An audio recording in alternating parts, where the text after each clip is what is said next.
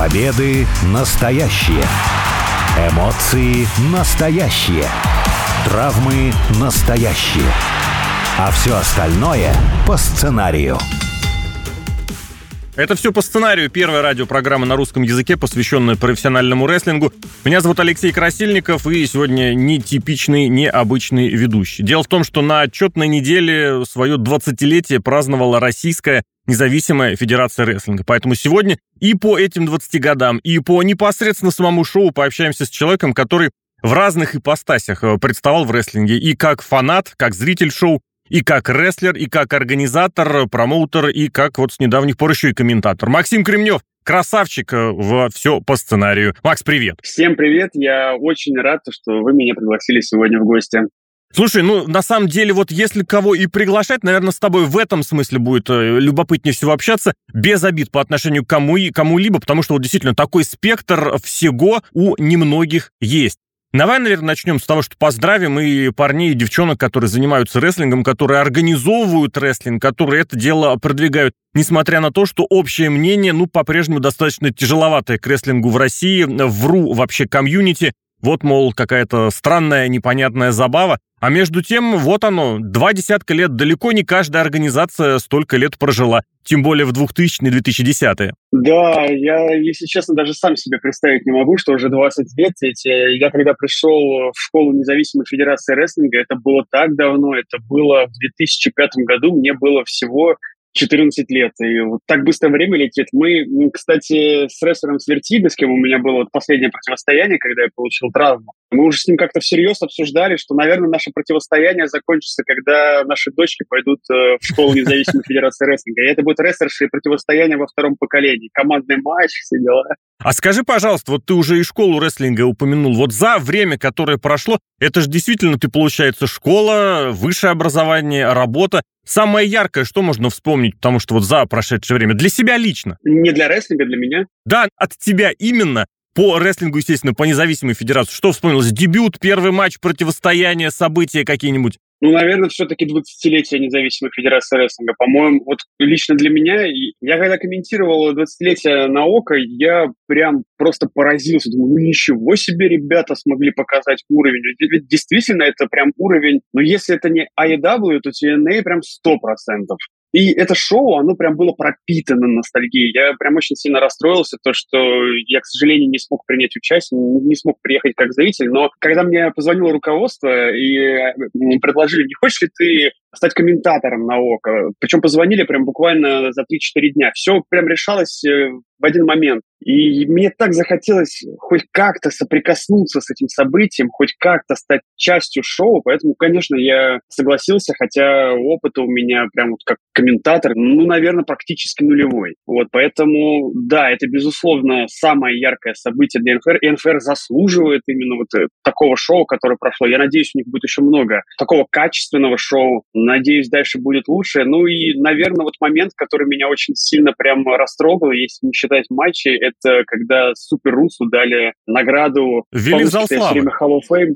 Да, ввели в зал славы, и это настолько было искренне. Я даже, вот, вот кто смотрел, смотрел на око трансляцию, я даже говорил об этом, что я прослезился. Это чистая правда была. Я думаю, я Руст, при всем при том, что он э, рестлер такой необычный, скажем так, но он невероятно харизматичный, и он сто процентов является основой и частью НФР. То есть вот у, у тех мастодонтов, когда они начинали НФР, Угу. Поэтому он заслуживает. А вот, кстати, ты упомянул Руслана Серегина, супер руса. Это действительно уникальный человек, уникальный персонаж и рестлер в этом смысле, что участвовал, уходил, возвращался. И это действительно все происходило так или иначе на его глазах и при его участии. Вот в НФР какое отношение к этой самой преемственности? Потому что есть ребята, которые выступают совсем недавно, вот имена которых ты можешь прям действительно не узнать. Почему? Ну, потому что ты видишь в первый раз. Хотя, если ты, конечно, копнешь, ты прекрасно поймешь, откуда они появились, когда они появились. И вместе с ними действительно соседствуют ребята, которые выступают с 2002, с 2003 года. Руслан, э, Владимир Кулаков, э, твое, опять же, поколение, и Антон Дерябин, и э, Иван Марков. Слушай, ну, тут прям сложно сказать уже, вот, чтобы наверняка. Не могу сказать, что я прям так вот часто появлялся в последние годы, но мой последний забег, который был в начале как раз вот этого лета, по большей части достаточно дружная атмосфера со стороны стариков по отношению к молодым участникам. Очень много наставников, то есть э, рестлеры как раз, которые вот выступали а, с 2002 с 2005 по большей части никогда не отказывают в какой-то помощи, в советах. Вот, например, Владимир Кулаков, он тренер, вот, и, ну, именно как раз, наверное, когда я увидел э, в социальных сетях рекламу, что хочешь, запишись там в школу к Владимиру Кулакову, это, наверное, был один из тех э, трамплинов, который подсказал мне, что хочется вернуться и начать выступление. То есть я даже по большей части, когда возвращался, точнее, не летом, а в начале года, я даже не хотел выступать, я просто хотел трени- тренироваться у Вовы. И Вова при всем достаточно сложном характере, как тренер и, и как рестлер, к нему вообще нет никаких вопросов. То есть это тот рестлер, который ну, у него очень сложный характер, это правда, но я считаю, что он один из немногих рестлеров в России, который рестлер от бога. То есть он может пять лет вообще не выступать, а потом придет и покажет э, пятизвездочный матч. Вот я так, к сожалению, не могу. Вот. И ну, вот даже мы на ОКО, когда комментировали, коллега сказал то, что вот о, э, Иван Марков Локомотив, Кулаков, Дерябин, это как э, три кита, которые держат независимую федерацию рестлинга. Ну, конечно, нельзя упомянуть еще и многих других рестлеров, как, э, таких как, например, там Ронни Кримсон, например, э, Дмитрий Орлов. Но Дима Орлов, это, скорее всего, мне кажется, более новое поколение. Да. А, девочки, которые сейчас прям просто стараются и выкладываются на, всю новое поколение, которое ну, вот Ярослав Державин, Александр, и совсем прям новое, Зак Нейтон, вот для меня очень сильно. Очень сильный ну, матч я прям да. вижу его, да, я вижу его прям будущим чемпионом независимой федерации рестлинга. Анджело Моретти, ну, мне прям очень сильно образ зашел. И вот эти все ребята, которые сейчас пашут и стараются продвигать рестлинг в России, и хорошо, что я внутри коллектива наблюдаю, ну, вроде как достаточно такую дружную обстановку. Слушай, я через Владимира Кулакова тебе следующий вопрос тоже задам, потому что я всегда восхищался Владимиром за того, что в первую очередь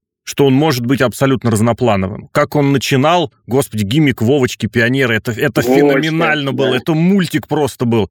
Затем показал вот этот великолепный хардкорный стиль, когда какие-то очень серьезные, очень сложные, очень в самделишные приемы, где-то от которых и травмы, и повреждения, и кровотечения. И силовой рестлинг на наших глазах практически у кулаков просто из вот обычного человека раскачался вот визуально внушающего трепет и страх. Если я правильно помню, он же да, еще убийца. на соревнованиях соревно... Э, участвовал в соревнованиях по, ну вот, вот как раз в этом направлении. Точнее, точнее, просто не скажу, речь про другое. Речь про то, что есть сейчас какой-нибудь стиль, который для НФР направляющий. Потому что можно обратить внимание, что долгое время был вот этот упор на, как это сказать, матчи без правил, на ультра-хардкор, клавиатуру, господи, это фирменное оружие в НФР стало. Мне кажется, если в других странах, в других компаниях прибавляются такие матчи, это значит заимствовали, посмотрели, значит, матчи в НФР. Есть прыгучий стиль, есть вот абсолютно мной уважаемый стиль технический Ронни Кримсон, ты упомянул. Я очень любил твои матчи смотреть, потому что у тебя вот это уникальное, редкое сочетание внешних габаритов с ударностью. Я очень люблю ударный стиль в рестлинге. Это очень сложно. Это, это определенный дар должен быть, чтобы проводить удары, но при этом, чтобы эти удары не ощущались. Для НФР что сейчас лицо? Есть какое-нибудь направление, в котором вот наибольшая борьба ведется, что молодой человек, студент приходит, студент в школу рестлинга приходит, и ему говорят, вот у нас будет именно так. Или здесь все-таки будет каждая зависеть от э, непосредственно рестлера, от непосредственно человека, его талант, его данных? Слушай, ну, даже не знаю, как сейчас правильно ответить на этот вопрос. Мне все-таки кажется, что ну, когда человек приходит в школу рестлинга, по большей части он э, именно изучает базу, то есть базу классического рестлинга. Вот. От нее, ну, от нее просто никуда не деться. То есть э, как, кем бы ты там ни хотел стать, хайфлайером, хардкорщиком, там, силовым как бы рестлером, если у тебя нет базы, то вероятность того, что ты станешь э, хорошим рестлером, это крайне мала. Именно поэтому легче, конечно, всего, на мой взгляд, э, рестлинг дается тем, кто пришел уже, например, там, из мира борьбы, потому mm-hmm. что, в принципе, рестлинг и основывается на борьбе. Вот. Но с точки зрения вектора направления, куда движется российский рестлинг, то, мне кажется, это все-таки по большей части все индивидуально. А есть ребята, которые прям очень сильно фанатеют от хардкора, и я, конечно, это не очень сильно одобряю, потому что хардкор — это всегда жуткие травмы, это всегда кровь. Как по мне, наоборот, э,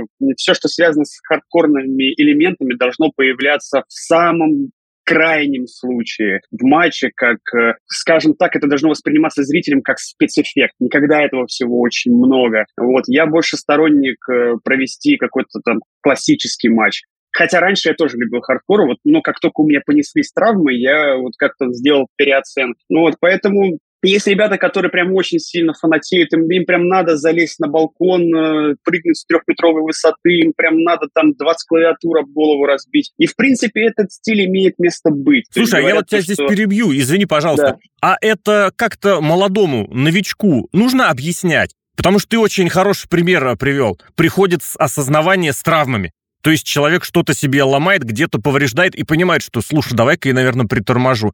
Потому что это действительно ярко, это взрыв какой-то, это вирусом может стать в соцсетях. Более того, с иностранных промоушенов, если смотреть ролики, там, наверное, тоже наибольшее число просмотров, это когда что-нибудь вот такое, ух ты, смотрите, падение, столы, стулья, лестницы, может быть, какие-нибудь другие предметы, ух ты, кнопки, стекло, что-то еще такое. Это донести можно или через это нужно вот самому пройти? Потому что кому как не тебе задавать вопрос, ты и рестлер, ты и фанат, ты и травмировался, в конце концов, уже извини. Ну, смотри, по поводу, кстати, вот хардкорных матчей, я хочу еще дополнить, что, оказывается, мне сказали то, что все вот эти вот там бои, которые там проводят по экстремальным правилам, ультра-хардкор, хардкор, они, оказывается, очень круто залетают на Фейсбуке. То есть на Фейсбуке иностранцы, когда видят э, да? российские матчи с ультра-хардкором, они прям просто, ну, в восторге от этого. Не могу сказать, что я вижу прям, что это как-то очень круто заходит, там, например, э, на просторах YouTube или еще на каких-то площадках. Вот на Фейсбуке это прям залетает. Еще раз повтори вопрос, как ты сказал сейчас про молодых? Как ты можно это донести? Донести, рассказать, объяснить? Ну, мол, показать, что наберитесь сначала действительно базы, получите свое лицо. Это как бы безусловно. То есть на тех же самых э, тренировках, там, например, у Владимира Кулакова, у всегда исключительно как бы только база и психология рестлинга. То есть, по большей части, э, я даже как сейчас приведу пример, Вова же, он же сторонник именно эры аттитюды. То есть э, то, как это вот было там до 2001 года и так далее. Даже проводят тренировки по примерам, как вот тренировались рестлеры там тогда. И, ну, например, у тебя может быть, ты приходишь на тренировку, у тебя может быть, например, колод... ну, тренировка называется, как, как же так, 33 круга ада, что ли, что-то в этом, что-то вроде того. Вова берет карты, вытаскивает и говорит, так, вот сейчас тебе надо делать 30 приседаний. Ты делаешь 30 приседаний, он тебе вытаскивает следующую карту, говорит, 50 выпрыгиваний. И вот так, пока колода не закончится, раз разные упражнения, и это только разминка. А потом ты, ты залезаешь на ринг, и ты делаешь самые, ну, что ни на есть, азы. Это кувырки, прыжки, бег от канатов, потом идет борьба, чейн, рестлинг. Ну, я говорю, без этого как бы вообще никуда. То есть ты сначала это как бы изучи, mm-hmm. доведи до какого-то вообще автоматизма, чтобы ты не выдыхался. А я могу вам честно сказать, я когда тренировался как бы Вовы, я уже, ну, я реально, я уже умирал на кроссфите и на кувырках. Я такой думаю, блин, ну, я, наверное, не буду выступать, потому что мне, мне прям очень сильно тяжело дается. И я даже вот, кстати, в программе у Рамона, она меня спрашивала, вот Хэйхоу шоу, она говорит, как у тебя дела? Я говорю, мне 31 год, но по ощущениям, как будто я Крис Джерика, как будто мне уже там 50 с чем-то лет. Мне очень тяжело, вот сейчас вот дается это все восстановление, скорости уже было не вернуть. Поэтому сто процентов ребятам, которые любят рестлинг, которые приходят в школу, надо как мне кажется, хотя бы год потратить на минимум год, э, потому что раньше мы тратили год и два до дебюта. То есть потратить на то, чтобы изучить вообще базу всего рестлинга, а уже потом только думать о дебютах и уже только потом думать о каких-то там хардкорах и так mm-hmm. далее. Я от себя добавлю... Ошибка что... молодых, да, ошибка молодых, что просто ребята себя, ну, скажем так, не жалеют. И очень сильно зря, потому угу. что в более зрелом возрасте это может дать себе знать. Некоторые рестлеры порой, вот я очень хорошо вспомню, увидишь на одном, на другом шоу, понимаешь, что это новичок, а потом бац, и исчезает человек. Думаешь, ну, неужели поссорился, разругался у всех своих характеров, а потом узнаешь, нет, травма, повреждения. Это, конечно, ужасно бывает. Я от себя хотел что добавить. Сам в школу рестлинга никогда не ходил, но при этом есть очень достаточно распространенные популярные видео, популярные мнения, в которых говорится, ладно, приседание, ладно, умение падать правильно, которое всегда пригодится. Банально, просто человек может представить, что такое бег в канат. И вот это самое расстояние, сколько метров пять, наверное, от каната до каната, Попробуйте как-нибудь, если получится, побегайте на протяжении, да я даже не знаю, скольки минут, и через какое время уже просто не ноги откажут, и позвоночник откажет, и на ребрах будут пятна, и в конце концов э, дыхалочка тоже, тоже скажет о себе знать. Э, если вернуться к тому, что ты сказал про Facebook и про вот эти вот очень э, стреляющие видео. В 22 году Антон Дерябин просто порвал телевидение, порвал соцсети. Это не будет преувеличением сказать, что миллионы просмотров собирают его э, видосы. Что с этим можно делать? Это монетизируемо, ну, в хорошем смысле слова, для рестлинга. Это может быть полезно? Или это все-таки в Рунете для России больше, вот знаешь как, забава? Ну, как фрик-шоу. Потому что посмотреть, как огромный Антон падает на человека банальным для рестлинга сплэшем, это уже страшно. А остальные, я вот очень хорошо помню реакции блогеров, реакции каких-нибудь телевизионных участников, телевизионных шоу, когда на, на, тоже на простой прием на легдроп, ну, это внушает. Или реакция после полученного бодислэма, не говоря вот про более сложный, достаточно сложный package piledriver. Что вот с этим? Это все-таки фишечки прибамбасины или за этим будущее? Ну, давайте просто признаем тот факт, то, что Антон Дерябин, особенно именно Антон Дерябин 2022 года это какой-то вообще удивительный феномен. Точнее, 2021-2022 года.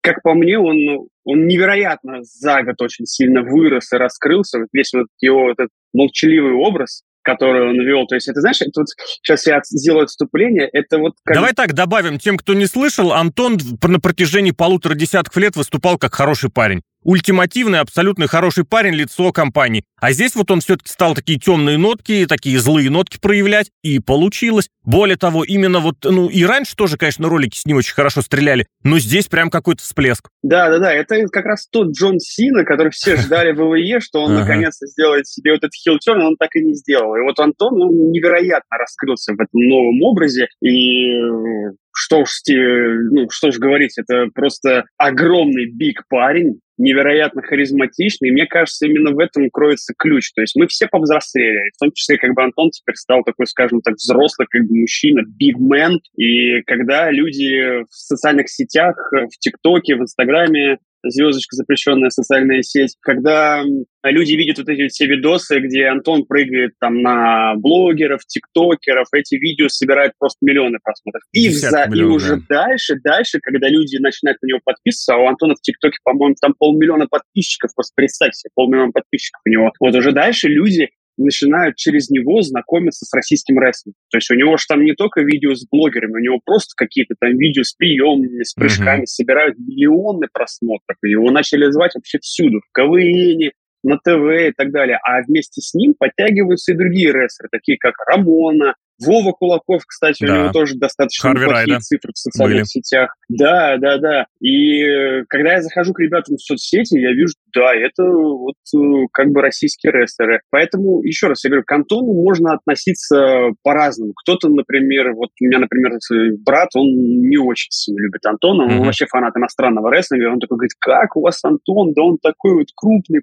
полный, там, как он может вообще быть главным чемпионом? Блин, чувак, прикинь, может, он для своей комплекции невероятно быстрый, энергичный. То есть я так бегать не могу между канатами, как Антон может. Вот, вот в этом-то его и есть уникальность. То есть это тот самый случай, когда, ну, скажем так, полнота Антона — это не его минус, это, безусловно, его плюс. То есть такой дядя... Вот, вот он, когда приходил к нам на радио, на эфир, а, никто из э, ведущих, из продюсеров, никто не сказал, что он какой-то не такой. Все таки нифига себе, какой огромный мужик, это uh-huh. же реально настоящий рестлер. То есть вот э, в этом и кроется, я думаю, ключ э, успеха и талант Антона Дерябина, который он невероятным образом раскрыл э, в 2021-2022 году. Да, а вот через эти, через соцсетевые э, ролики популярность-то приходит, э, зритель дополнительно приходит, потому что про это тоже хотелось бы отдельно много говорить, потому что эфир на око, прямой эфир на око, это стало очень большим, очень значимым событием. Это действительно очень важно, потому что человек не полезет искать рестлинг самостоятельно. Это вот пришел, включил, кто-то телек включил, и бац, там рестлинг. Такого не было со времен эфиров на 7 ТВ. Сколько?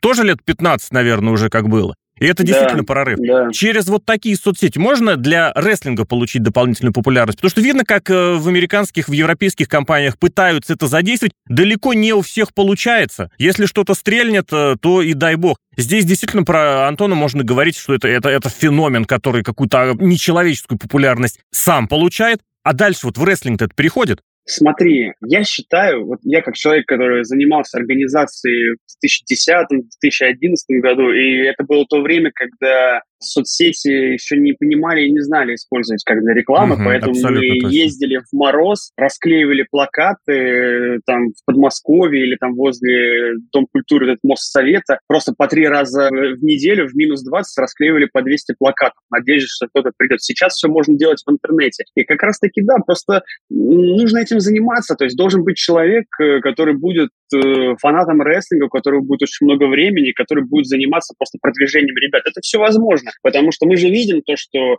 например, вот э, Паша Техник, например, приехал и снял видеоролик какой-то про НФР, а он собрал там, по-моему, миллион просмотров, а там Антон Дерябин, Вертиго, Вова Колоков. Паша Техник выступал, привел на шоу какую-то часть своей аудитории. Мы же видели видосы на YouTube-канале Виктора Блуда, где был Вова Кулаков с Антоном Дерябиным, и эти видосы тоже собирали по миллиону. У нас был Петр Гланс как анонсер, это голос Дэдпула, извините, на минуточку. Uh-huh. То есть если этим всем заниматься, если будет человек, который будет 24 на 7 этим заниматься, это 100% возможно. Даже я в 2010-2011 году, когда занимался рекламой, когда меня уволили с работы, потому что я занимался НФР и ездил не на встречу продавать э, констовары, а ездил на встречу договариваться э, с потенциальными спонсорами к предстоящему шоу с Дженерика. Даже у меня получалось тогда находить каких-то там спонсоров, рекламодателей, которые вот кто-то нам света платил, кто-то еще сделал. То есть вопрос очевиден, ответ очевиден. Если ты будешь жить этим и постоянно этим заниматься, то есть продвигать, то есть будет какой-то рекламный менеджер, который будет заниматься продвижением ребят, то мне кажется, да, конечно, это возможно. Просто большая проблема в том, что то, что делают сейчас ребята, ну, вот на протяжении 20 лет, по большей части это на голом энтузиазме. Да. То есть э, у ребят сейчас своя жизнь, ипотека, семьи, кто-то работает на двух работах. И, естественно, когда у тебя такие условия, ну, ты не можешь на 100%, да мне кажется, даже на 20% поддаваться организации продвижения шоу. А так, конечно, если бы это кто-то был бы, то, мне кажется, очень можно было бы выбивать корпоративных каких-то выступлений, где ребята бы получали бы хорошие денежки, э, спонсоров каких-то находить. Угу. В общем, ну, тяжело знаешь, это все, ты сейчас делаешь перечисляешь, сам. мне кажется, очень э, ключи, очень такие постоянные и понятные проблемы для, не только для любой организации, для любого вот этого направления в области спорта, в области развлечений. И я бы к твоим словам добавил, э, к твоим словам о том, что держится на энтузиазме, в хорошем смысле слова, что все еще держится действительно на какой-то огромной преданности делу, потому что вот те люди, которые организационно участвуют, ну, из тех, кто еще на шоу, это Данил Дмитриев, это Миша Никитин. поклон. Это действительно, это люди, которые максимально отдаются этому делу на голом энтузиазме, на преданном, искреннем фанатизме, в хорошем смысле слова, опять же, поэтому тут, наверное, только об этом можно сказать, и таким людям э, сказать спасибо в два и в три раза. Ты понимаешь, во-первых, вот, например, когда нас показывали по Сим ТВ, там, в седьмом, восьмом, девятом году, вот была ошибка, что мы не додумались, например, создать YouTube-канал. Угу. Потому что когда нас показывали по ТВ, мы за год в группу в ВК собрали 25 тысяч подписчиков. Сейчас у нас особо там плюс-минус уже давно ничего не двигается. Вот, а тогда за год. То есть если мы тогда бы сделали На телеке, канал, да. мне кажется, у нас сейчас цифры да, были бы гораздо больше. В этом плане, да, только хочется пожелать, чтобы действительно прибавлялись люди такие, которые готовы не ожидать чего-то взамен прямо здесь и сейчас, а которые готовы в первую очередь э, самостоятельно приложить силы и самостоятельно полностью отдаваться этому делу. Так везде есть, это в любой работе, это в любом направлении э, уместно, это в любом, э, в любой индустрии востребовано, но в рестлинге это по-особенному, потому что, ну вот пока еще Россия все рестлинг принимать э, не совсем хочет. Ну, кстати, Алексей, да, я быстро дополню, нужно еще как бы понимать важный аспект, что если появляется какой-то потенциальный продюсер, спонсор, который вводится где-то там в шоу-бизнесе там, и так далее, то это человек, который, скорее всего, не будет являться каким-то фанатом рестлинга, как угу. Тони Хан, там, например, который... Но это нормально, это нормально. Да. Человек, который и продвигает... как только этот человек появляется, да, как человек, который появляется, он сразу нужно понимать, что у него есть свои какие-то подводные камни. Он будет хотеть там долю в организации, он, у него будет свое uh-huh. какое-то видение. И, как правило, договориться с таким человеком очень сложно. Да, ну просто хочется, опять же, да, понимать и видеть, что вот именно в направлении рестлинга многие виды боевых искусств сейчас э, двигаются потому что добавили вот эту заринговую составляющую, противоречия какие-то, конфликты, дуэли на уровне реплик, э, на уровне речей. Это все приходит везде, и футболисты, хоккеисты, и боец ММА, и поп ММА теперь уже просто обязан уметь говорить. Почему? Потому что это помогает раскрывать его личность, А личности, они становятся звездами, личности становятся популярными. Собственно, с одной из главных и самых ярких личностей своего времени, э, независимой Федерации рестлинга, сегодня пообщались. Макс, спасибо тебе огромное, что выделил время. Во-первых, тебе здоровья, уверен и надеюсь, что еще посмотрим и тебя на ринге. Ну и послушаем э, твои комментарии обязательно тоже. А так, если вдруг будет время, и на шоу, которое ты организуешь, тоже обязательно э, сходим. Максим Кремнев на радио «Спутник». Макс, благодарю. Пока.